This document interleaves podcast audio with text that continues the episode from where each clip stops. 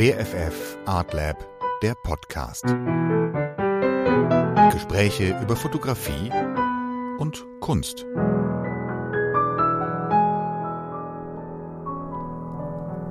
Herzlich willkommen zur Episode 1 des Art Lab Podcasts und auch herzlichen Dank an Paul Hankinson für die wunderbare Intro-Musik. Wir haben uns viel vorgenommen für die Episode 1 und viel ist anders geworden. Florian ist nicht mit dabei, zumindest nicht am Mikro, denn er stand im Hintergrund und hat dafür gesorgt, dass wir eine gute Tonspur bekommen haben von dem Gespräch, das ihr gleich hören werdet. Wo war er mit dabei? Bei der Berlin Photo Week, Ende August. Dort haben wir im Rahmen des Programms der BFF Akademie ein Podiumsgespräch geplant, das, wie ihr gleich mitbekommt, etwas anders gelaufen ist als gedacht. Aber ich muss sagen, im Nachhinein bin ich sehr dankbar dafür, dass ich ein Gespräch mit Dr. Thomas Köhler eins zu eins auf der Bühne führen konnte. Denn so hatten wir die Möglichkeit, viel tiefer und viel intensiver in eine der ganz wichtigen Fragen einzutauchen, wann Fotografie zur Kunst wird. Unter dem Titel Wie kommt die Fotografie in die Galerie und das Museum haben wir uns eine Stunde lang unterhalten und wir möchten euch jetzt einladen, diesem Gespräch zu folgen. Viel Spaß!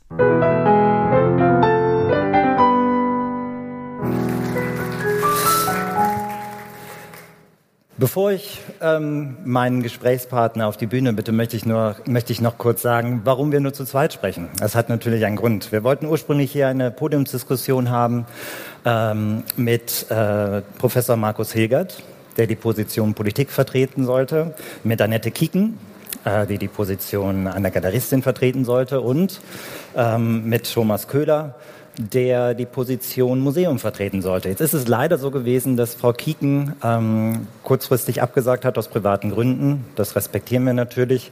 Und dann war es jetzt vorgestern auch noch so, dass Herr Hilgert aus gesundheitlichen Gründen absagen musste. Wir haben äh, uns beste Mühe gegeben, Ersatz zu finden, was nicht ganz einfach ist zu dieser Zeit. Und dann habe ich Herrn Köhler gefragt, ob wir vielleicht auch zu zweit ein äh, ganz persönliches Gespräch führen können über das gleiche Thema. Und er hat gesagt, ja, das machen wir. Und ich freue mich, dass er heute hier ist, Dr. Thomas Köhler.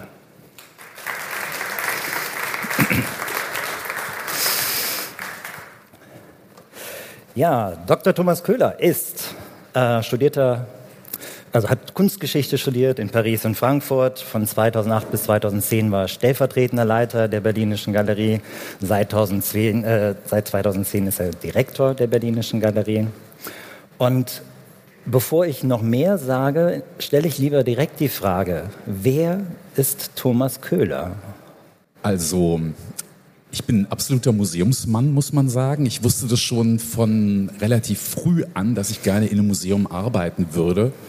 Und äh, in Frankfurt habe ich angefangen zu studieren, in der Tat. Und das war die Zeit, in der Hilmar Hoffmann als Kulturdezernent Kultur für alle propagiert hat.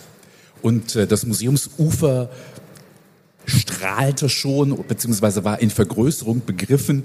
Und diese euphorische Atmosphäre, die hat mich damals dazu bewogen, mich für Kunstgeschichte zu entscheiden, nachdem ich ein Semester Architektur versucht hatte. Das klappte aber nicht so richtig, beziehungsweise die Fächer, die mir damals am besten gefallen haben, waren Kunstgeschichte, Baugeschichte und klassische Archäologie. Da dachte ich mir, okay, dann äh, soll es vielleicht auch so sein, dass man das äh, nicht weitermacht, sondern sich auf diese Fächer äh, konzentriert. Dann habe ich schon während des Studiums habe ich am äh, in Gründung befindlichen Museum für moderne Kunst in Frankfurt gearbeitet. Und wie gesagt, dann ging es eben so weiter. Äh, ich habe nie was anderes gemacht, außer für Museen gearbeitet oder für große Ausstellungen. Das äh, ja, ist irgendwie so mein Weg, der mich auch immer noch sehr beseelt und der bislang auch nicht langweilig geworden ist. Und ich glaube, es bleibt auch so. ich habe eine Ehrenrunde gebraucht. Ich habe in einem früheren Leben mal BWL studiert und ähm, das dann, nachdem ich da freiberuflich schon gearbeitet habe, äh, ad acta gelegt und bin sehr froh, dass ich meinen Weg über diese Ehrenrunde zur Fotografie gefunden habe. Siehst du, man kann immer mindestens einmal wechseln, glaube ja, ich. Ja, das glaube ich auch. Wir haben als Thema, wie kommt meine Fotografie ins Museum und die Galerie? Und dem möchte ich mich jetzt erstmal aus der Perspektive nähern, dass ich diese Unterscheidung zwischen Museen und Galerien gerne mal beginnen möchte. Jetzt heißt die Berlinische Galerie, Galerie ist aber eigentlich gar keine. Na, die Nationalgalerie heißt ja auch Nationalgalerie und ist keine. Und der Hamburger Bahnhof kein Bahnhof. Also ich glaube, bei den Namen kann man sich jetzt nicht irgendwelche Richtung kaprizieren. Ja, Berlinische Galerie, die wurde 1975 gegründet. Und die Gründer haben seinerzeit gesagt, okay, es soll etwas sein, was es noch nicht gibt. Es soll eine Galerie sein, ein Museum sein, was sich mit der Kunstproduktion in Berlin befasst. Und daher ist man dann damals auf diesen leicht verwirrenden beziehungsweise auch ein bisschen komplizierten Titel Berlinische Galerie verfallen. Und der bedeutet nichts anderes. Es soll etwas sein, was ähm, in der Stadt für die Kunstproduktion in der Stadt zuständig ist. Und äh, es ist, wenn man so will, ein Bürgerinnenmuseum. Es ist keine Sammlung, die dahinter stand von Anfang an. Es ist keine, keine Nationalgalerie, wo es eine Fürstensammlung gab, die dahinter steht, sondern das war wirklich eine Initiative von Bürgerinnen, die sich da zusammengetan haben und haben zunächst einen Verein gegründet. Also wir haben ganz klein angefangen und übrigens ohne alles, ohne Sammlung. Und das äh, hat sich dann ab 75 aber sehr positiv weiterentwickelt, sodass wir heute eben fünf große Abteilungen haben und eine Abteilung davon ist die fotografische Sammlung, die wir haben. Also das ist so ein bisschen die Geschichte der Berlinischen Galerie, für die ich hier natürlich auch Werbung machen möchte. Wer sie nicht kennt, möge da äh, vorbeischauen. Bei uns gibt es keine Zeitfenster-Tickets, also man kann auch spontan vorbeikommen. Sehr gut. Was sind die anderen äh, Departements in der Berlinischen Galerie? Also ganz klassisch äh, die bildende Kunst mit Skulptur und Malerei, mhm. dann die grafische Sammlung, Arbeiten auf Papier, die Architektursammlung, auch ein bisschen ungewöhnlich eigentlich für ein Kunstmuseum. Und dann gibt es noch eine Abteilung, die heißt Künstlerinnenarchive. Und da findet sich eigentlich alles, was ja, der Gründer der Berlinischen Galerie hat gesagt, was nicht von alleine im Regal stehen kann. Also Notizen, mhm kleine dokumentarische Fotografien beispielsweise, also Materialien zu den Künstlerinnen und Künstlern, die wir in der Sammlung haben. Ja, und die fünfte, wie gesagt, ist die fotografische Sammlung, die aber schon von fast von Anfang an am Museum existierte. Also 75 das Gründungsjahr und dann so ab 78, 79 kann man sagen, konstituierte sich auch schon eine fotografische Sammlung. Und das ist, wenn man mal so in den deutschen Vergleich schaut, das ist recht früh, dass ein Museum von Anfang an sagt, wir sind nicht nur für die klassischen Medien zuständig, sondern wir sammeln aktiv auch Fotografie. Also wir haben eine lange Geschichte, relativ lange. Und wenn ich mir jetzt vor Augen halte, dass es äh, schon seit jeher Reibereien mit, zwischen den anderen Bereichen der Kunst und der Fotografie gab, welchen Stellenwert hat die Fotografie ganz konkret in der Berlinischen Galerie? Also ich würde denken, eine absolute Gleichberechtigung mit den anderen Medien und das ist auch eigentlich eine Grundidee, das gehört zu unserer DNA dazu. Wir, wir zeigen die Vielfalt der Sammlung auch in unseren Ausstellungsräumen. Also es wird nicht getrennt. Und ich kann mich noch erinnern an meinen ersten Besuch im Museum of Modern Art in New York, wo es ja auch eine atemberaubend großartige, wunderbare äh, Fotografiesammlung gibt. Aber ich weiß gar nicht, ob das heute jetzt immer noch so ist. Aber damals waren die jedenfalls richtig räumlich getrennt. Man ging also in die fotografische Sammlung hinein. Und das ist etwas, das gibt es bei uns nicht. Bei uns wird die Fotografie im Dialog mit Malerei, mit Skulptur und mit Zeichnung präsentiert. Und ich glaube, das ist ein ganz wesentlicher Unterschied. Äh, zwischen uns und anderen Häusern, dass man mhm. wirklich sagt, das ist, die begegnen sich auf Augenhöhe und äh, das ist eine absolute Gleichwertigkeit der Medien. Das finde ich auch außergewöhnlich, weil es ist häufig so, dass die Fotografie sich ihren Standpunkt immer wieder aufs neue hart erkämpfen muss äh, und eine Begegnung auf Augenhöhe, wie du das gerade so schön beschrieben hast, äh, das gibt es nicht überall. Das, das würde ich auch so sehen. Ähm, jetzt haben wir gesagt, es gibt die Fotografie, die hat einen äh, relativ hohen Stellenwert. Gibt es innerhalb dieser fotografischen Sammlung Schwerpunkte? Ja, die gibt es und die haben auch was damit zu tun, dass man sich als sammelnde Institution ja auch immer so ein bisschen koordinieren und abstimmen muss mit den anderen Institutionen, die es in der Stadt gibt. In Berlin ist es insofern sehr besonders, als es eben Landesinstitute gibt, wie die Berlinische Galerie, die ist ein Landesmuseum, und es gibt Bundesinstitutionen. Und eigentlich treffen die sich relativ selten. Ähm, das heißt, für mich ist es auch immer ganz wichtig, die Sammlungen einer Stadt auch ein wenig als ein Sammlungspool zu begreifen. Also es hat eigentlich keinen Sinn, wenn das Kupferstichkabinett am Kulturforum sich für dieselben KünstlerInnen engagiert wie wir und die auch mhm. erwirbt und vielleicht sogar die identischen Werke äh, teilweise äh, in ihrer Sammlung hat. Also deswegen diese Abstimmung ist ganz wichtig und äh, unsere Sammlung beginnt äh, wie die gesamte Sammlung der Berlinischen Galerie äh, 1871. Das ist das Stichdatum. Also mhm. das Jahr, in dem Berlin nicht mehr nur die Hauptstadt des preußischen Königreiches war, sondern das Jahr, in dem Berlin Reichshauptstadt wurde und unglaublich geboomt hat und riesig wurde. Und da hat man gesagt, okay, das ist in Berlin vielleicht auch der Beginn der Moderne. Mhm. Und äh, so dass unsere Sammlung eben im späten 19. Jahrhundert beginnt. Da gibt es einen Schwerpunkt um 1900, kann man sagen. Dann ein nächster Schwerpunkt wären die 20er Jahre, die bei uns sehr üppig vorhanden sind, also die Fotografie der Weimarer Republik. Und dann Westberlin, man darf nicht vergessen, äh, die Berlinische Galerie ist eine Westberliner Gründung, mhm. sodass zunächst auch die Westberliner Fotografie im Mittelpunkt stand. Aber dann äh, nach der Wiedervereinigung hat die Berlinische Galerie einen äh, Kurator und Sammlungsleiter für die Fotografiesammlung gewinnen können, der zuvor in Ostberlin in der DDR tätig war. Und das, was er für den äh, Berufsverband der bildenden Künstler in der DDR zusammengetragen hatte an ostdeutscher Fotografie, das ist dann von uns übernommen worden, sodass ja. wir mit Fug und Recht, glaube ich, sagen können, wir sind auch eines der Häuser, in, der, ähm, in dem die ostdeutsche Fotografie eine große Rolle spielt. Also das wären so die Schwerpunkte vom späten 19. Ja. Äh, bis eben in die Gegenwart hinein. Bevor ich über das Thema, wie die Bilder in die Sammlung kommen, äh, sprechen möchte, was denke ich ein sehr interessantes ist, möchte ich nochmal diese Begegnung der Fotografie mit anderen Kunstformen aufgreifen. Ich habe ähm, ein sehr umfangreiches Forschungsprojekt äh, letztes Jahr begonnen, wo ich über Gustave Le Gray äh, forsche und äh, ist einer der bekanntesten ersten Landschaftsfotografen aus Frankreich. Und der äh, hat eine, oder nicht er hat eine Geschichte erzählt, aber in den Texten über ihn findet man eine Geschichte, wo er ähm, später weltbekannte Werke zu einer Salonausstellung eingereicht hat. Äh, die sind zuerst angenommen worden, dann wieder abgewiesen worden, ähm, weil sie äh, zuerst nicht eingeordnet werden konnten und dann aber als Fotografie identifiziert und dann ganz schnell weggeschoben. Ähm, das heißt, es gab schon ganz früh ähm, Probleme damit, die Fotografie als Kunstform anzuerkennen. Wie wie siehst du das generell? Du hast gesagt, bei euch ist das auf Augenhöhe. Ähm, siehst du da in anderen Bereichen ähnlich positive Beispiele? Also es gibt schon sowas wie einen Fotografie-Boom, den glaube ich erkennen zu können, auch äh, an der Diskussion über dieses Institut für Fotografie, was in Gründung begriffen ist und wo sich zwei Städte regelrecht drum streiten, wo ja. es denn untergebracht werden soll. Und auch an großen Konvoluten von Sammlungen, die äh, von großen Museen übernommen werden. Beim Städel zum Beispiel war das so, beim Museum Kunstpalast. Häuser, die bis dato gar nicht großartig in Erscheinung getreten sind als fotografiesammelnde Institutionen, haben verstanden, dass das letztlich zur Kunstgeschichte dazugehört und haben dann teilweise mit großer äh, Kraftanstrengung größere Sammlungskonvolute erworben. Also das finde ich erstmal sehr positiv. Was man allerdings merkt, ist ja auch, es gibt richtig konzentrierte Galeristen, Galeristinnen, die Fotografie verkaufen und nur sich auf Fotografie konzentrieren, da gibt's ja gar nicht so viele. Und auch Institutionen, die ausschließlich Fotografie zeigen, gibt's auch nicht so wahnsinnig viele. Also jedenfalls in Deutschland. Also das ist immer noch auffällig.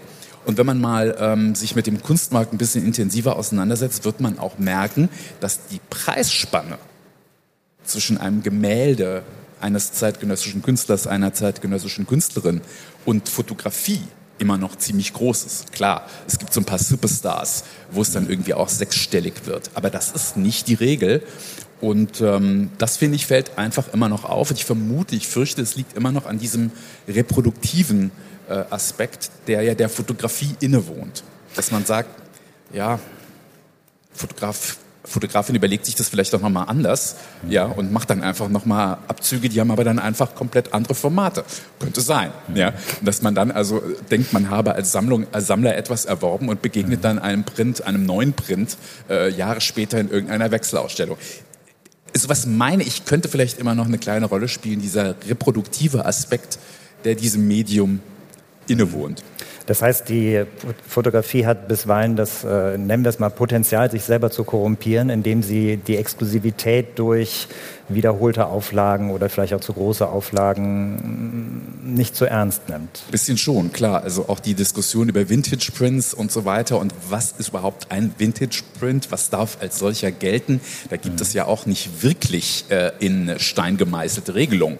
Und ähm, ich glaube, das sind immer so diese Sachen, äh, Original versus Edition und ja. so weiter, die spielen, glaube ich, heute in der Rezeption immer noch eine große Rolle.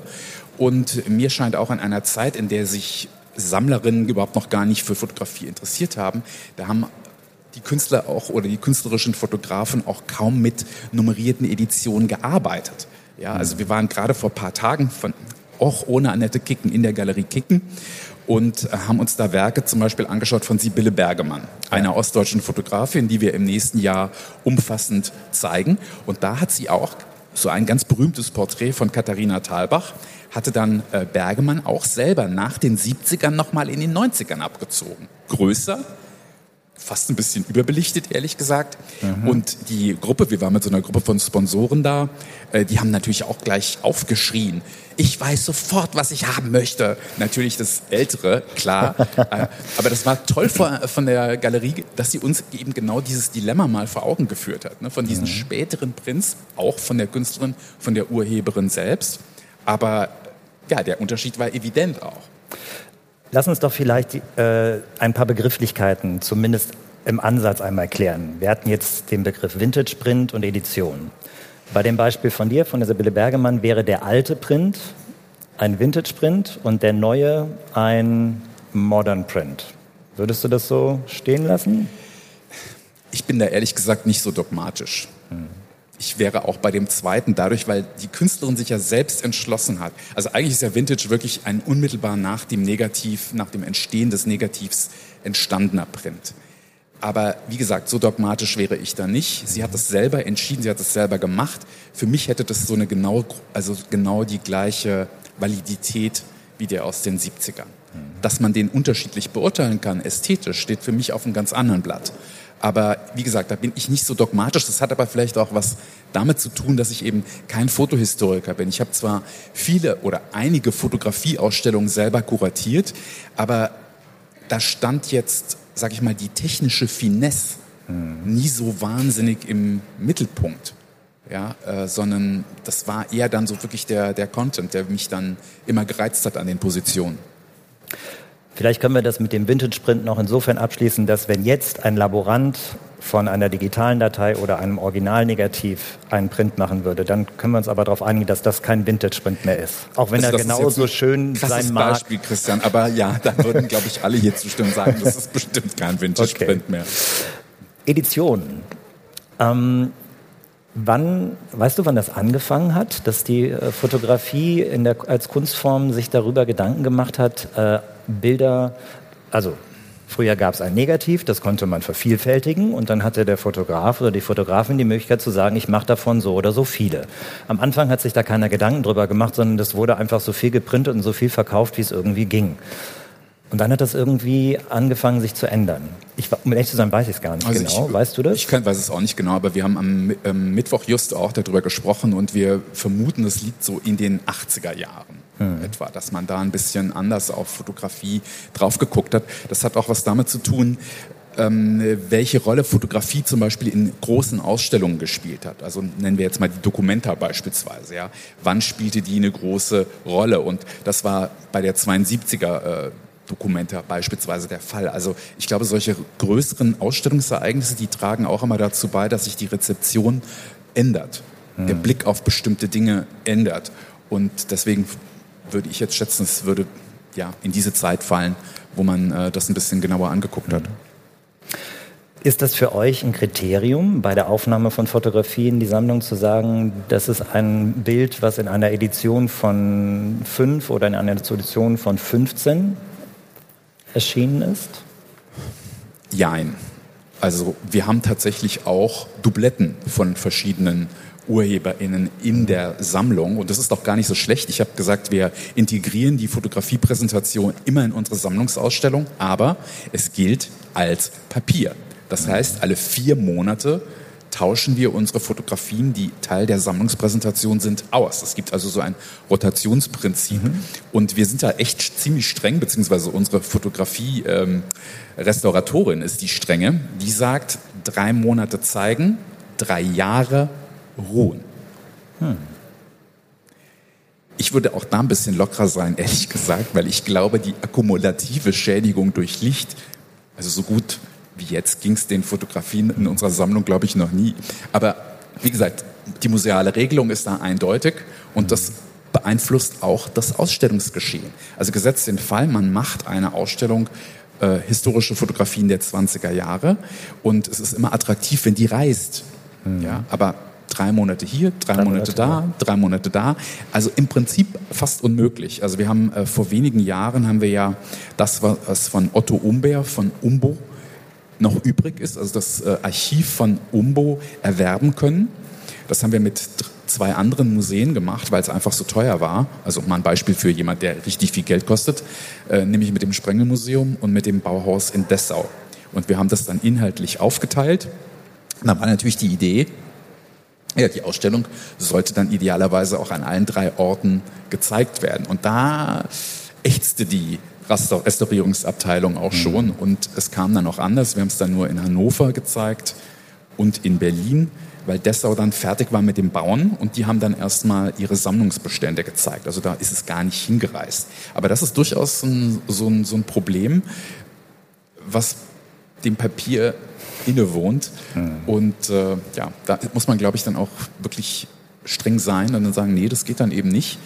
Aber das limitiert dann eben auch die Reichweite. Ja. Ich möchte nochmal auf ein Kriterienthema zu sprechen kommen. Wir haben eben über Quantität im Sinne von Editionen gesprochen. Jetzt möchte ich gerne mal über Qualität reden.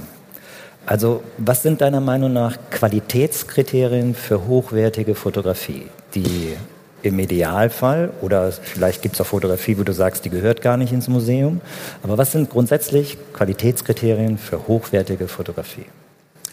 Ich merke schon, du hast dir da so ein paar äh, heikle Punkte doch überlegt, aber also die, die fotografische Sammlung der Berlinischen Galerie, die fußt auch auf zunächst mal ganz, soll ich sagen, so nebenbei entstandenen Fotografien.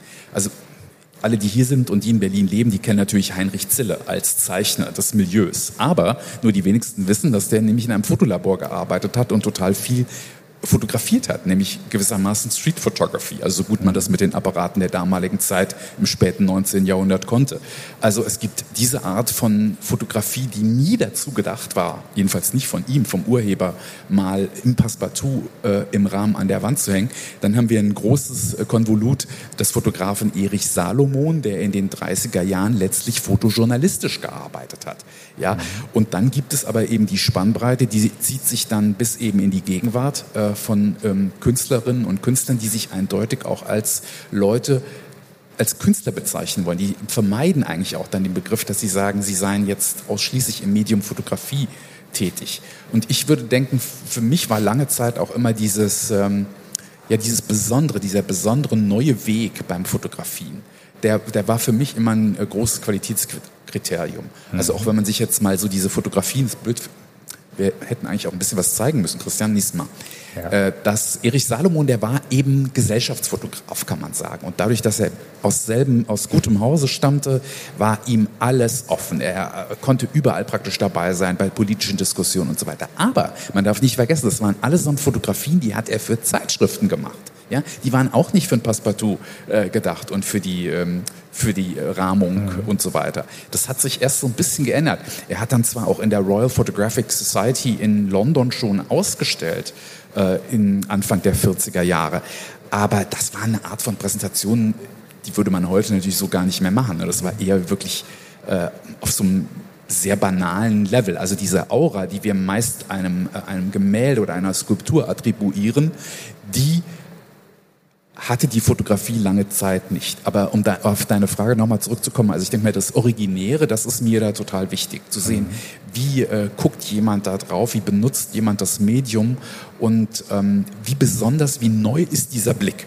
Und ehrlich gesagt, ich, ich habe auch immer so ein bisschen Problem, aber das geht vielleicht auch anderen auch so, wenn es zu angewandt scheint. Also dieser Switch, mhm. weißt du, aus den 20ern von, von Salomon, ob man das heute noch genauso äh, sehen würde, da bin ich mir manchmal unsicher. Aber ist es nicht so, dass manchmal gerade über den äh, Zeitversatz Fotografie eine äh, Bedeutung bekommt, die sie vorher vielleicht gar nicht hatte? Ja, total. Also die erste Fotografieausstellung im Museum für moderne Kunst in Frankfurt war Barbara Klemm. Mhm. Gut, das hat vielleicht auch ein bisschen was mit dem Standort zu tun, FAZ und so weiter. Aber das war ja auch jemand, der lange Zeit ausschließlich im journalistischen Bereich rezipiert wurde. Mhm. Und im, im, MMK waren es dann plötzlich, glaube ich, 42 äh, Fotografien, die Ammann ausgesucht hatte, der damalige Direktor, äh, die ja sowas wie ein Zeitabbild auch mhm. äh, waren. Also dieser Punkt ist sicherlich auch ganz wichtig und auch heute würde man sicher sagen, klar, Barbara äh, Klemm ist äh, ganz bestimmt äh, niemand, der nur journalistisch gearbeitet hat, sondern die hat eine Überzeitlichkeit in ihren Arbeiten, die auch in 30, 40, 100 Jahren uns wahrscheinlich noch sehr viel sagen wird. Ich möchte mal einen Punkt aufgreifen, der häufig auch eine heikle Diskussion sein kann. Angewandte und freie, schrägstrich künstlerische Fotografie. Jetzt gibt es angewandte Fotografie, da muss man nicht groß drüber diskutieren. Dann hängt draußen ein Werbeplakat, äh, es wird für ein Produkt geworben äh, mit Hilfe einer Fotografie. Das ist angewandte Fotografie. Siehst du es, siehst du auch angewandte Fotografie, vielleicht auch äh, mit ein paar Jahren Abstand, die dann einen Weg in die Kunstwelt findet? Ja, auch da muss ich nochmal, ich meine, Ammann war echt kein schlechter Museumsdirektor. Der hat damals in Frankfurt nämlich auch zum Beispiel diese Benetton-Kampagne ausgestellt, an die wir uns, glaube ich, alle erinnern können. Ich glaube, der Fotograf, ist das... Testino. No. Ja, Benetton? Weiß das jemand? Diese schockierenden Fotos seinerzeit in den Benetton-Werbungen. War das? Nein, nein, nein, nein. Na, ich weiß aber, wen du meinst. Ah, das ist klar. Ja. Äh, wenn dir es noch einfällt. Ja. Ähm, das, das war schon so. Ich meine, das war wirklich pure Werbung. Da wurden eins zu eins wurden die Benetton-Plakate ins Museum gehängt. Mhm. Und auch die sind heute noch gleichermaßen ja beeindruckend, schrägstrich schockierend. Also diese, dieser, der Verlauf ist, glaube ich, wirklich fließend. Das freut mich zu hören, weil das ist ein ganz dickes Brett, was äh, wir gerade mit dem BFF und mit dem Art Lab angefangen haben, nach und nach anzubohren, äh, dass angewandte Fotografie auch künstlerischen Charakter haben kann oder vielleicht auch einfach so gut ist, dass sie sich dem angewandten Kontext enthebt und damit auch als künstlerisches Werk anerkannt werden kann. Das ja. muss nicht immer der Fall sein, ganz klare Sache. Nein, das muss nicht immer der Fall sein, aber, aber es kann passieren. Eine Fotografiesammlung, die ich zum Beispiel auch total liebe, das ist die Sammlung des Museums für Kunst und Gewerbe in Hamburg. Und die sammeln, wie der Name ja schon vermuten lässt, Kunstgewerbe, Kunstgegenstände. Und äh, die haben mit ihrer Fotosammlung angefangen als eine Dokumentation der Gegenstände, die sie hatten. Also es waren Fotografien von Bierkrügen, Fotografien von Sekretären von antiken Möbeln. Also eine Objektfotografie, ganz klassischer Art. Und das hat sich aber so emanzipiert, dass diese Produktfotografie äh, heute auch Teil ist und die Sammlung des äh, MKG wirklich eine ganz großartige Sammlung ist, die für mich auf perfekte Weise äh, zeigt, wie wirklich fließend diese Grenze ist. Mhm. Und wir sammeln zum Beispiel ganz ähnliche Sachen. Also vorausgesetzt, wie gesagt, die Fotografinnen leben in Berlin. Aber bei meinem letzten Besuch da dachte ich auch so, okay, äh, ja. das ist wirklich mittlerweile, glaube ich, fast ein bisschen irrelevant. Wir haben jetzt so ein paar Kreise gedreht, um ein Thema, was ich gerne probieren möchte, mit einer Frage mal auf den Punkt zu bringen. Oder vielleicht machen wir es so, ich fange einen Satz an und du darfst ihn vollenden. Fotografie wird zur Kunst, wenn? Hm. Wenn sie ästhetisch und äh, kunsthistorisch interessant ist. Das ist kurz, aber das lasse ich gelten, weil das schließt sehr viel ein. Bringst mich in Verlegenheit. Das sind mir diese Definitionsgeschichten, ich finde, äh, ich, ist schwierig. Ich glaube, man muss es auch immer äh, sehr individuell letztlich untersuchen und betrachten.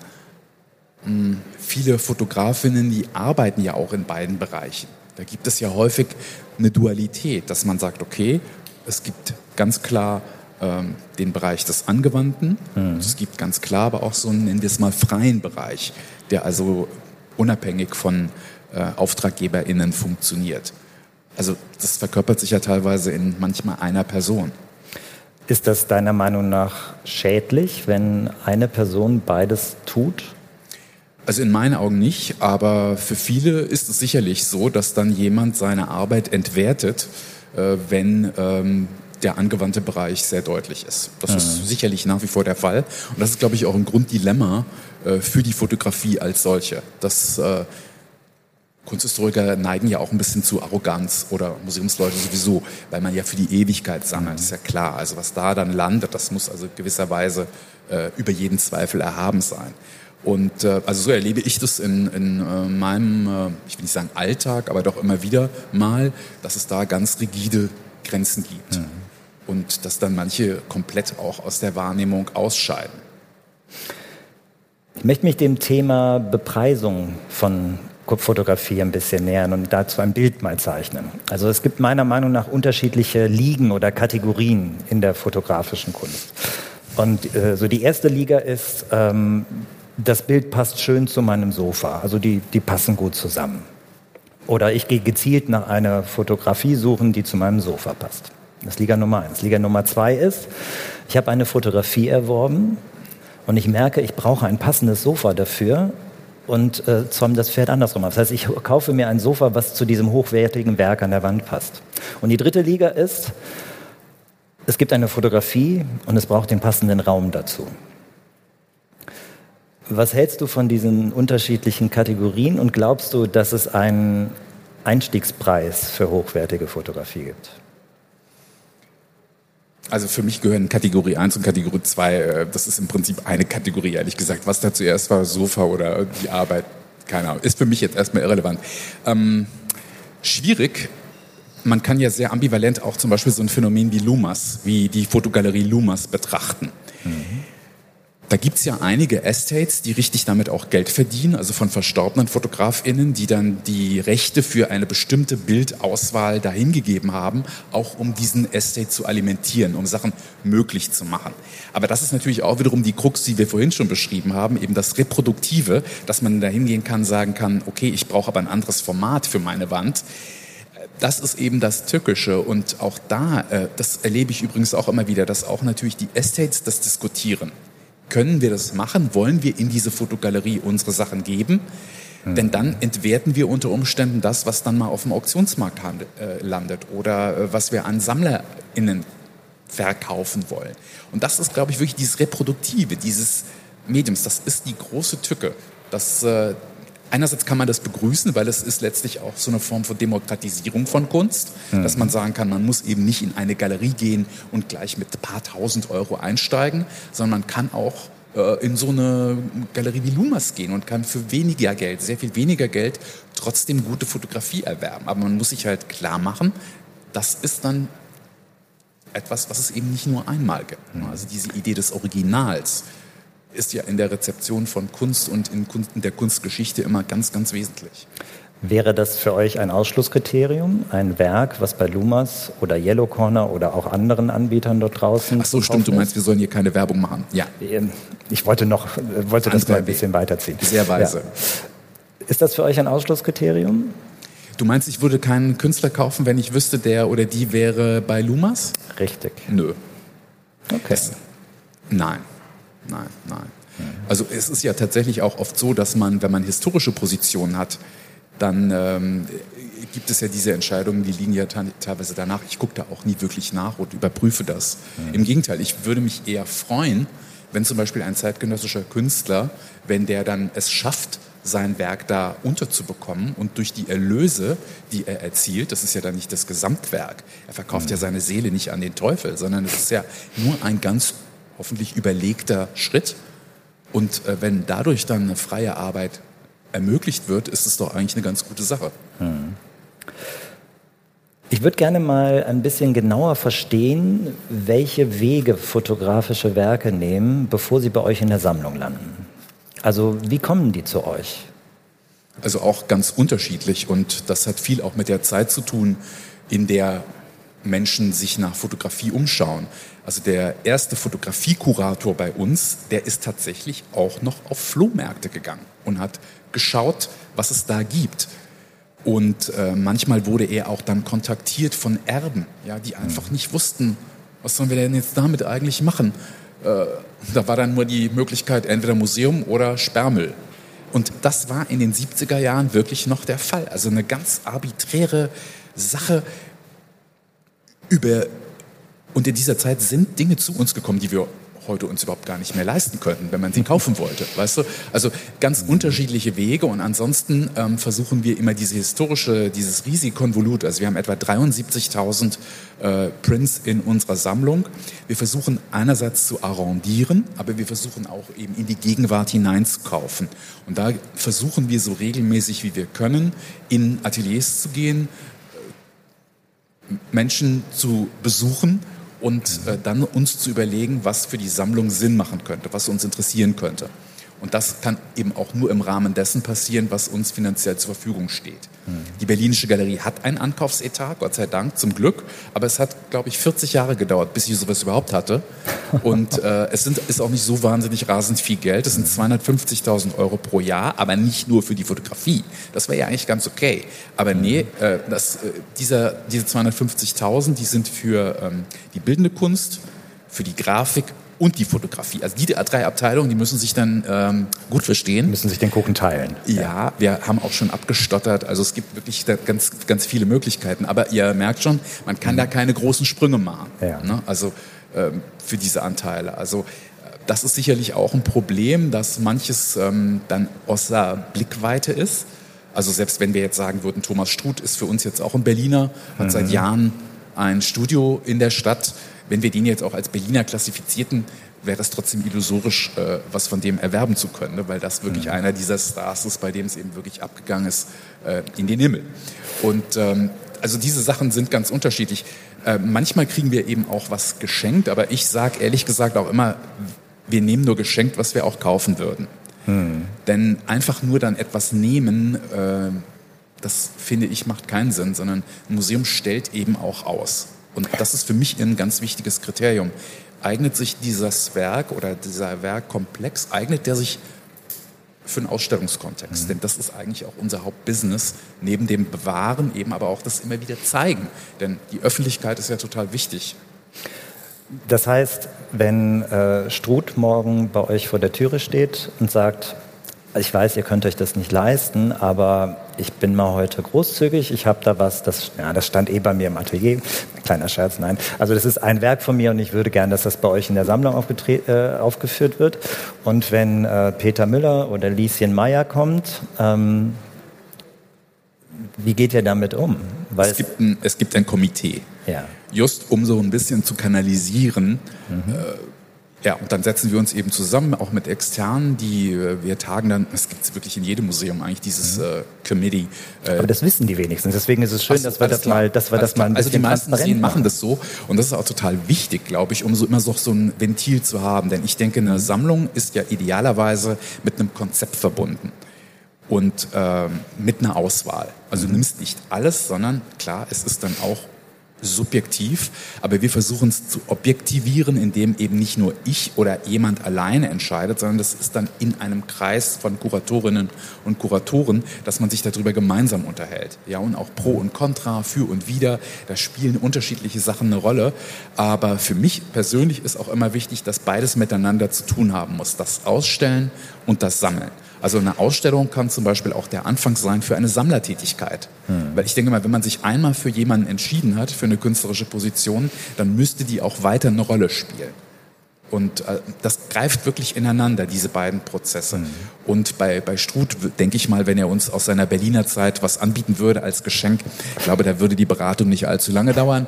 Aber äh, das bleibt bisher aus. Also was du erzählst, äh, ist noch nicht eingetroffen, leider. Wer weiß, wer weiß, was noch kommt. Ich habe ähm, mich interessiert, was sich auf dem Kunstmarkt und vor allem im Bereich Fotografie an Entwicklungen einstellt. Und vielleicht gibt es etwas, also mich interessiert, konkrete Frage, was glaubst du, und das darf Corona-bedingt sein, muss es aber gar nicht explizit. Also welche Entwicklungen siehst du auf dem fotografischen Kunstmarkt aktuell passieren? Was passiert da? Also Markt, da bin ich ja nicht so die ideale Person, ne, weil ich ja auf Kunstmessen eigentlich immer nur Tränen in den Augen habe, weil äh, ich da eben als Käufer nicht wirklich eine Rolle spiele. Aber was ich sehe, ist schon großartig. Ich bin in den 80er Jahren mal in Arles gewesen, zu den Rencontres de la Photographie. Und dann war ich das letzte Mal vor drei Jahren, ich meine, das war 2018. Und ich fand das eine exponentielle Entwicklung. Also von so ein bisschen hippieartigem Festival äh, in, in Südfrankreich war es zu einem ja, gesellschaftlichen, kann man schon sagen, Ereignis geworden, wo sich international aber wirklich jeder getroffen hat. So ähnlich wie Paris Photo. Und das zeigt mir, dass diese, diese Kraft äh, von fotografischen Werken, die ist enorm angestiegen. Und es gibt ja auch einige Galeristen, die switchen durchaus. Die gehen nach Basel auf die Kunstmesse, aber die sind auch auf der Paris Photo. Die suchen sich das dann so ein bisschen aus und äh, also ich meine, es hat ein, eine absolute Weiterentwicklung gegeben und das ist äh, sehr positiv. Also es ist sehr viel stärker geworden als noch äh, vielleicht vor 20, 25 Jahren. Das ist meine Wahrnehmung und ich hoffe, dass sich das auch so ein bisschen für die Fotografinnen und Fotografen in den Preisen niederschlägt, die sie für ihre Werke erzielen können. Ja, was auch noch vielleicht ganz wichtig ist in dem Kontext, diese Corporate Collections, ne? DZ ja. Bank in Frankfurt, die ja groß gesammelt haben. Also das ist doch auch ein Phänomen. Äh, früher hätten, also wenn man sich manchmal so Bankensammlungen anguckt, ne, oje, äh, ist nicht alles toll. Aber die haben das wirklich ja von vornherein konzeptuell aufgesetzt als eine Sammlung, die sich mit Fotografie befassen wollte. Das ist ein Zeichen. Und die haben auch nicht alles ans Städteljahr gegeben, geschenkt, äh, sondern haben auch noch einiges behalten und sie arbeiten weiter daran und kaufen weiter. Das ist doch super. Jetzt haben wir Herrn Hilgert hier nicht sitzen, aber was müsste sich auf politischer Ebene tun, damit eure Arbeit als äh, Museum noch einfacher wird? noch einfacher? Ach, ist ja kaum vorstellbar. Also ich meine, dass man äh, Politikern immer erklären muss, dass ein Museum wirklich integral mit Sammeln zu tun hat, das ist wirklich hart. Also ich kann mich noch erinnern, ich will jetzt keinen Namen, äh, oder wobei, ist eigentlich egal. Aber mich hat Klaus Wowereit mal gefragt, wieso braucht ihr eigentlich einen Ankaufsetat? Euer Depot ist doch voll. Also zu begreifen, dass ein Museum just immer über die Grenzen arbeiten muss, weil das genau die Grundidee ist, immer mehr zu haben, weil man auch weil die Zeit ja auch voranschreitet. Also das fand ich damals echt interessant. Er hat dabei gelächelt, aber ich glaube, er meint es wirklich ernst. Und äh, das ist natürlich schwierig, weil als ähm, landesgeförderte Institution oder auch als bundesgeförderte Institution braucht man natürlich ein gewisses politisches Grundverständnis. Hat auch was mit Steuer zu tun beispielsweise. Ich glaube, das ist ja für den, für den Kunstmarkt unglaublich wichtig, ähm, dass die Fotografie und die bildende Kunst unterschiedlich besteuert werden. Das ist natürlich auch seltsam. Und äh, was übrigens auch ein total komischer Umstand ist, ich bin in Berlin auch Mitglied in der ähm, Kommission, die darüber entscheidet, welche Werke auf der Liste äh, schützenswerten Kulturgutes landen. Da gab es ja mhm. vor Jahren, als die Novelle des Kulturschutzgesetzes äh, diskutiert wurde, gab es ja die große Welle. Und ich habe mir dann mal wirklich diese Berliner Liste genau angeguckt und auch die bundesdeutsche Liste angeguckt. Und in Berlin ist es so, es steht keine einzige Fotografie. Aha steht auf dieser Liste national wertvollen Kulturgutes. Und ich meine, come on, da muss man wirklich mal ein bisschen dran arbeiten, weil es hm. kann nicht sein. Da ist was dran. Bevor ich gleich mal in den Saal fragen möchte, ob es Fragen hier vom Publikum vor Ort gibt, habe ich gestern, also überlegt schon mal, was ihr fragen möchtet, bitte. Ich habe gestern auf Facebook gefragt. Ähm, ich habe gesagt, dass wir beide ein Gespräch führen werden und ähm, welche Fragen ich an dich stellen soll. Und eine Frage war, gibt es beim Ankauf auch eine Frauenquote? Eine Quote gibt es nicht, mhm. aber die Berlinische Galerie, die äh, engagiert sich eigentlich auch schon in meinen Vorgängern für eine äh, Gender Equality, was auch die Repräsentanz im Museum anbelangt. Trotzdem ist es ziemlich niederschmetternd. Das Ergebnis ist heute immer noch so, dass es sich etwa um ein, also ein Viertel aller Positionen sind weibliche Positionen und ich rede jetzt von der gesamten Sammlung. Ja. Äh, und immer noch absolut männlich dominiert. Aber mhm.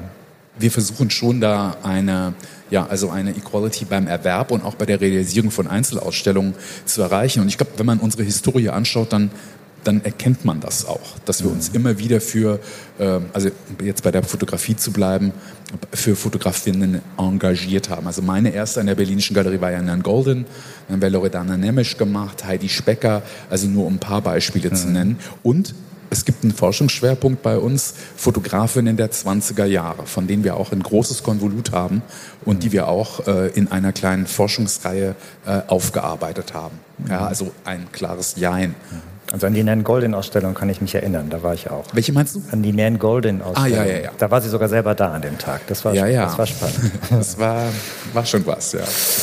Welche Bedeutung hat die Social-Media-Präsenz eines Fotografen oder einer Fotografin für dich aus der Position eines Museumsdirektors? Der erste Teil habe ich nicht verstanden. Welche Bedeutung hat die Social-Media-Präsenz einer Fotografin oder eines Fotografen? Äh, Du meinst, wie die in ihrer Zeit rezipiert wurden in den Medien oder was meinst du? Ähm, vielleicht mache ich es mal in Zahlen fest. Äh, ist es für dich ein Unterschied, wenn eine Künstlerin oder ein Künstler äh, 1000 oder 100.000 Follower auf Instagram hat? Ähm, nein, nein, nein. Da gucke ich nicht nach. Also ich finde eher toll, um noch mal kurz auf die Sammlung der Berlinischen Galerie einzugehen. Es gibt ja manche Häuser oder manche Museen, die haben von Anfang an nur auf dem Kunstmarkt eingekauft und nur das, was sie haben wollten. Mhm. Bei der Berlinischen Galerie war das komplett anders. Wie gesagt, sie hat als Verein angefangen und sie war immer von ihrer Existenz bedroht. Das heißt, meine VorgängerInnen, die haben auch teilweise große Konvolute, Teilnachlässe genommen ohne dass sie genau wussten, was da überhaupt drin war. Und das ist auch bei der Fotografie der Fall. Also bei uns kann man wirklich immer auch noch Positionen entdecken. Und das finde ich eher das Interessante. Und äh, also zum Beispiel Rolf von Bergmann ist ein Fotograf äh, gewesen, der Teil war so ein bisschen der jungen Wilden. Der hat Rainer Fetting begleitet und die Maler äh, dieser Zeit, Salome, und hat so richtig auch diese Atmosphäre eingefangen, ist dann in den, ich meine, späten 80er Jahren ist er an, äh, an AIDS verstorben und äh, ist aber auch als Performer aufgetreten. Also wie gesagt, eine ganz geile Position kennt kaum ein Mensch. Und ja. wir haben von seiner Mutter den Nachlass bekommen. Also ich glaube, das wäre auch total Instagrammable, um dabei zu bleiben. aber äh, Follower hat er noch nicht. Okay. Wie fesselt ihr die Aufmerksamkeit eures Publikums? Also anders vielleicht nochmal formuliert, wie differenziert ihr euch von anderen Museen oder anderen Galerien, die auch Fotografie zeigen? Wenn wir vielleicht mal bei der Fotografie bleiben.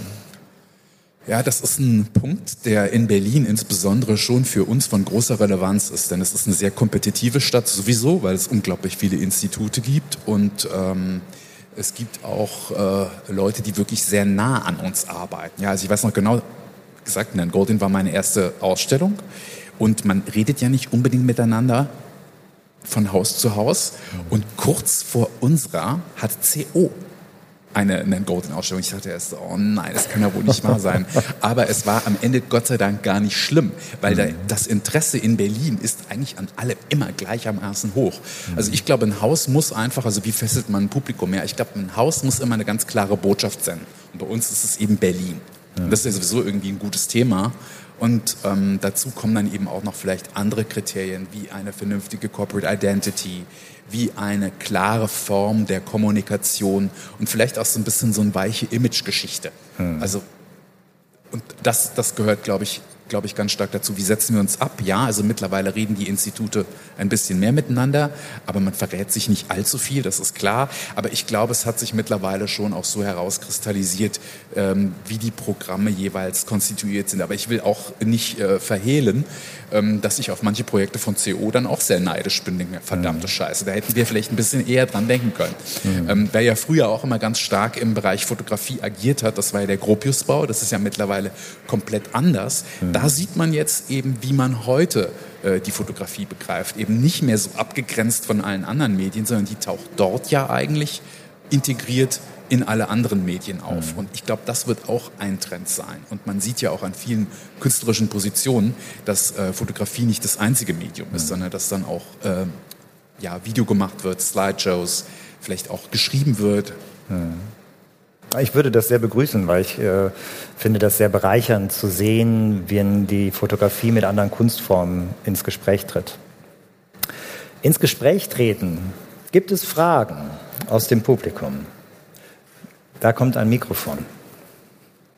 Sie haben ja bisher ähm, viel aus der Sicht einer, einer Galerie gesprochen. Ähm, ich wollte mal fragen, ob Sie das eigentliche Thema des Vortrags nochmal aus der Sicht eines Fotografen etwas praxisbezogen beantworten könnten?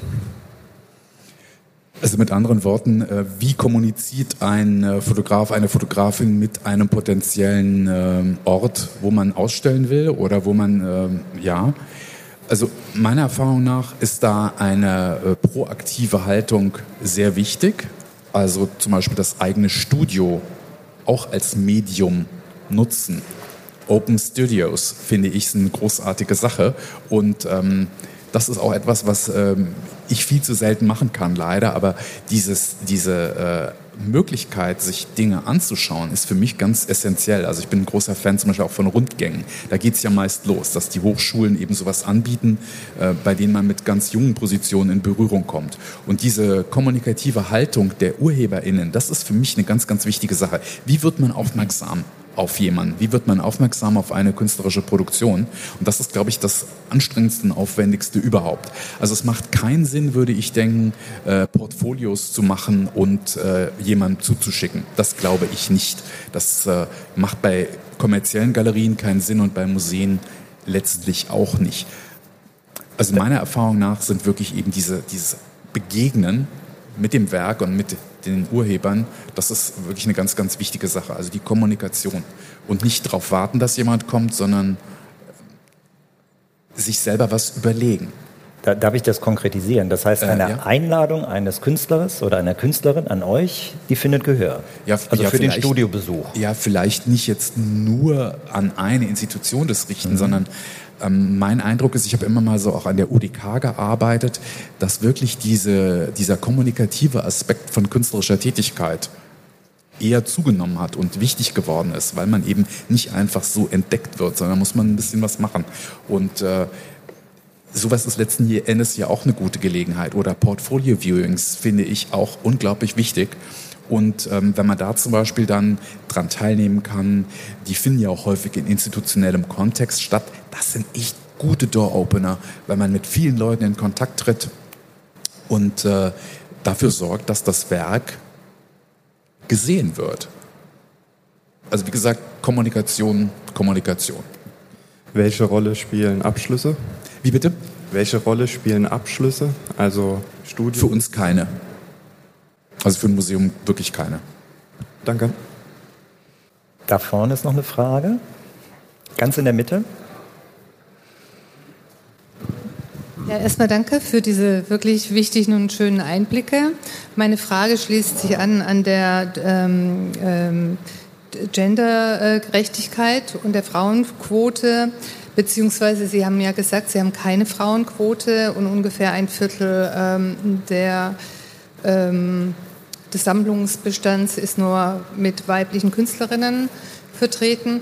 Gibt es da eine Vorstellung oder eine Idee, wie Sie den Anteil erhöhen können? Also Sie wollen es nicht über die Quote machen. Sie haben ja ein paar Ausstellungen aufgezählt.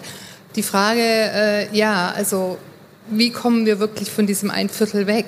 Weil es ist ja auch nicht erst seit heute, sondern mindestens seit 10, 20 Jahren ähm, wir sind immer noch bei dem Viertel oder im besten Fall bei einem Drittel. Deshalb die Frage, gibt es dazu innerhalb des Museums äh, äh bzw. der Berliner Galerie ein Konzept, wie geht man damit um oder, guck, ja, oder im Keins?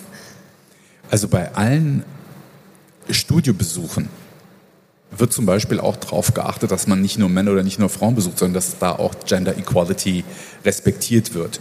Und Sie haben vielleicht auch schon mal was von einer Institution gehört, die ich total also hm, Scheißwort, die ich sehr interessant finde, nämlich in Berlin das Verborgene Museum. Kennt das jemand? Ja. Das ist eine Gründung aus den 80er Jahren und dieser Verein, das Verborgene Museum, ähm, ganz klein in der Schlüterstraße, zwei, drei Ausstellungsräume. Die haben sich auf die Fahne geschrieben, äh, künstlerische Positionen, weibliche künstlerische Positionen wieder zu entdecken und äh, gewissermaßen zu ihrem Recht zu verhelfen. Und mit denen haben wir schon sehr häufig zusammengearbeitet und diese Zusammenarbeit wird sich ab dem nächsten Jahr noch weiter intensivieren.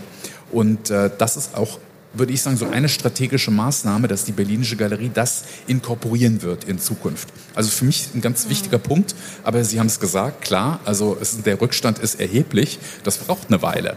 Ich würde aber auch nicht so weit gehen, wie es, glaube ich, bei den staatlichen Museen in Schweden mal eine Zeit lang äh, der Fall war. Die durften dann nur weibliche Künstler erwerben.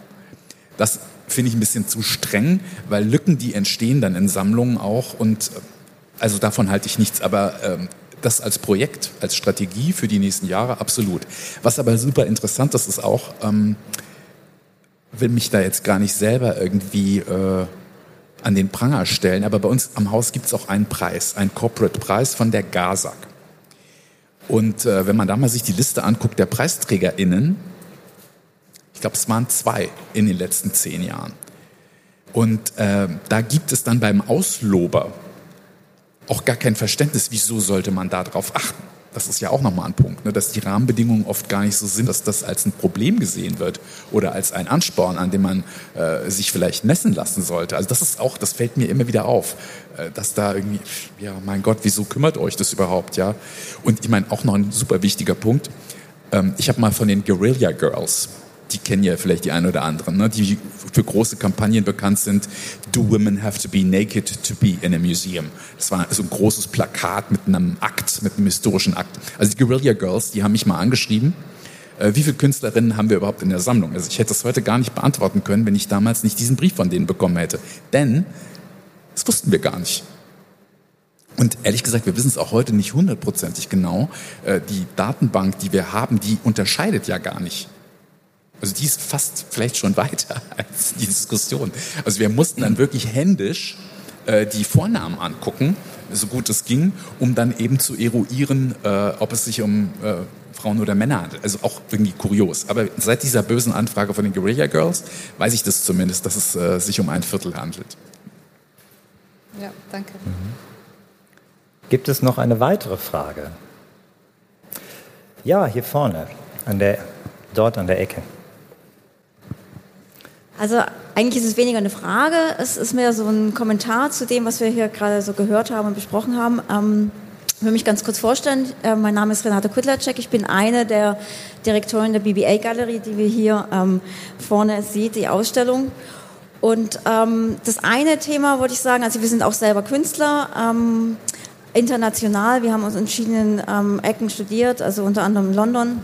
Und da war es zum Beispiel gang und gäbe, dass man sich wirklich für, für Wettbewerbe bewirbt. Und in, in England zum Beispiel gibt es ganz viele, auch in Amerika. Das ist, und wirklich durch diese Wettbewerbe, wenn man sich bewirbt, wird man einfach viel mehr gesehen. Und ähm, unsere Künstler, die wir haben, kriegen wir durch diese ganzen ähm, Open Calls, also die Ausschreibungen, die wir machen, und dadurch, also wir haben jetzt hier auch ganz viele, kann man sich gerne mal angucken, ähm, die wir promoten. Dann haben wir eine Jury, dann gibt es eine, eine Shortlist, eine Longlist.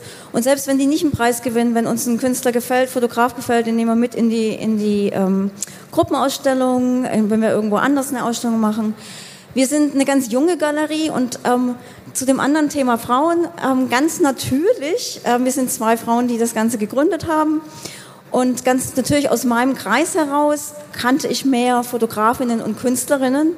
Und aus diesem natürlichen Aspekt heraus, was normalerweise immer andersrum ist, haben wir eine ähm, Galerie entwickelt, die mehr Frauen präsentiert. Also wir haben ungefähr 80 Prozent Frauen und 20 Prozent Männer. Aber wir sagen nicht, ähm, dass wir uns auf Gender oder auf, auf Sex irgendwie spezialisieren oder irgendwas, sondern das kommt aus diesem normalen Networking heraus. Und wenn man irgendwie mit mehr Frauen zu tun hat, mehr Künstlerinnen, mehr Fotografinnen, dann entwickelt sich das ganz natürlich. Und ich würde gerne nochmal zu der Berliner Kunstszene sagen, es würde mich freuen, wenn einfach Berliner Galerien mehr zusammenarbeiten würden, sich mehr unter, gegenseitig unterstützen und damit auch dann junge Künstlerinnen, junge Fotografinnen ähm, unterstützen. Das wollte ich einfach nochmal dazu sagen. Dankeschön. Danke. Ich möchte den ersten Punkt vielleicht nochmal in eine Frage umwandeln, ein ähm, bisschen weiter gefasst.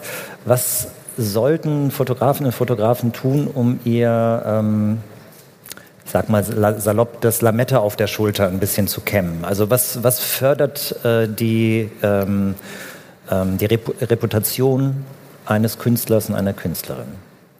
Selbst, Selbstbewusstsein fördert die Reputation einer mhm. Künstlerin, eines Künstlers, eben zum Beispiel die Öffentlichkeit zu suchen.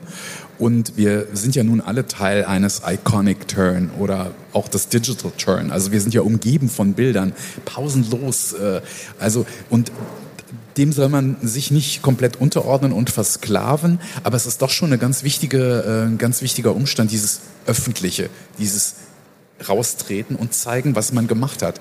Und äh, sich zusammentun, ich glaube, das ist auch eine ganz, ganz wichtige Sache, was wir auch gerade gehört haben, dass sich zusammentun gemeinsam etwas versuchen, wenn man merkt, man äh, ist irgendwie auf einer Wellenlänge oder man streitet sich die ganze Zeit, es kann egal sein.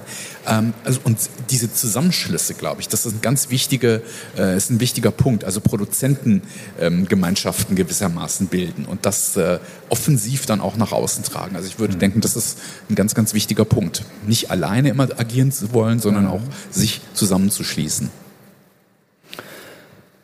Gibt es sonst noch eine Frage? Gibt es etwas, was ich dich noch nicht gefragt habe, aber wozu du gerne etwas gesagt hättest? Also ich, mich würde mal interessieren, du als Produzent, ja. wie wichtig sind solche Ereignisse für deine Arbeit, fürs Networken, fürs Zusammenkommen, fürs inspiriert werden? Also fürs Networken sind solche Veranstaltungen auf jeden Fall wichtig. Ich habe gestern Abend bei der Öffnungsveranstaltung hier direkt äh, nebenan ähm, ein ganz tolles Gespräch geführt mit einer Person, die man vielleicht als Art Consultant bezeichnen kann. Und mit der habe ich mich über dieses Forschungsprojekt über Gustave Le Gray ausgetauscht und die hat leuchtende Augen gekriegt und wir haben bestimmt eine Dreiviertelstunde über Details gesprochen, die äh, sonst keinen interessieren. Aber das hat uns beide da sehr glücklich gemacht und wir werden das Gespräch auch nochmal fortführen. Ähm, ich glaube, dass es erstmal zur jetzigen Zeit wichtig ist, dass man wieder echte Menschen sehen kann. Das ist ein ganz grundsätzlicher Punkt. Ich freue mich, dass wir nicht über Zoom sprechen, sondern dass wir uns hier echt und in live gegenüber sitzen. Das finde ich wunderbar. Ich finde, dass der Austausch grundsätzlich bedeutsam ist. Also hier kann man sich ja nicht nur über Technik informieren. Draußen sind die Stände der ganzen großen Kamerahersteller. Das ist ja ein Punkt. Das ist das, was uns die Möglichkeit gibt, Bilder zu machen. Und es gibt auch die Möglichkeit, Ausstellungen anzuschauen. Also der, der, der Bogen, der wird hier schon geschlossen. Und durch das Bühnenprogramm, bei dem wir gerade Teil sind, wird der Intellekt auch noch ein bisschen angetriggert. Wir haben viel angerissen, ich glaube einiges auch ganz gut beantwortet. Wir haben darüber gesprochen, welche, äh, welchen Stellenwert die Fotografie bei euch in der Berlinischen Galerie hat. Wir haben darüber gesprochen, welche Qualitätskriterien es geben könnte. Wir haben über Editionen gesprochen. Ähm, wir haben darüber gesprochen, wann Fotografie vielleicht zur Kunst wird oder was dafür nötig ist. Ähm, und ich bedanke mich für das Gespräch. Schön, dass du dich auf dieses äh, veränderte Setting eingeladen hast. Natürlich super, da konnte ich richtig viel Werbung für die Berlinische Galerie machen. Das wäre in den anderen, äh, in der anderen Besetzung gar nicht möglich gewesen, fürchte ich. Also ich danke dir und Ihnen auch fürs Zuhören. Ja.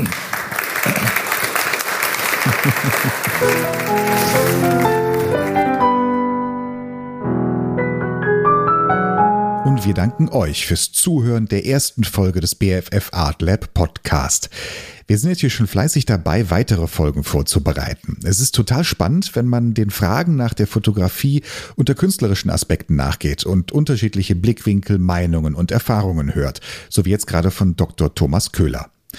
Und wenn ihr übrigens einen spannenden Gesprächspartner zum Thema Kunst und Fotografie wisst oder vielleicht selbst ein Thema habt, dann schreibt uns doch eine Mail an art-lab.bff.de. Das ist übrigens auch die Adresse, also bff.de, unter der ihr mehr über unseren Berufsverband Freie Fotografen und Filmgestalter erfahren könnt, sollten hier noch Wissenslücken vorhanden sein. Mehr über das Art Lab des BFF gibt's unter bff-art-lab.de könnt ihr alles nochmal in Ruhe in den Shownotes nachlesen und anklicken, wenn ihr wollt. So, jetzt nochmal ganz herzlichen Dank, dass ihr mit dabei wart bei der ersten Folge unseres Podcasts. Empfehlt uns gerne weiter. Auf Wiederhören.